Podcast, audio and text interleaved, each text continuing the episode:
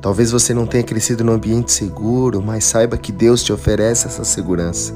Uma das primeiras coisas que você precisa dizer quando tem um problema é que isso não vai durar para sempre. Isso também passará.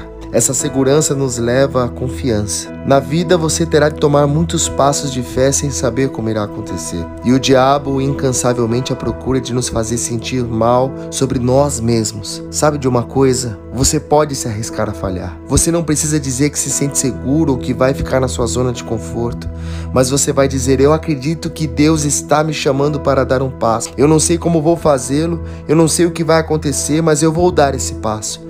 Imediatamente o medo vai querer te empurrar de volta. Saiba que mesmo com medo você conseguirá avançar, porque Deus está com você. Coragem não é nunca ter medo, mas seguir em frente mesmo quando você sente medo. Eu encorajo você a tomar a decisão de viver a vida onde Deus te diz que tudo isso valerá a pena.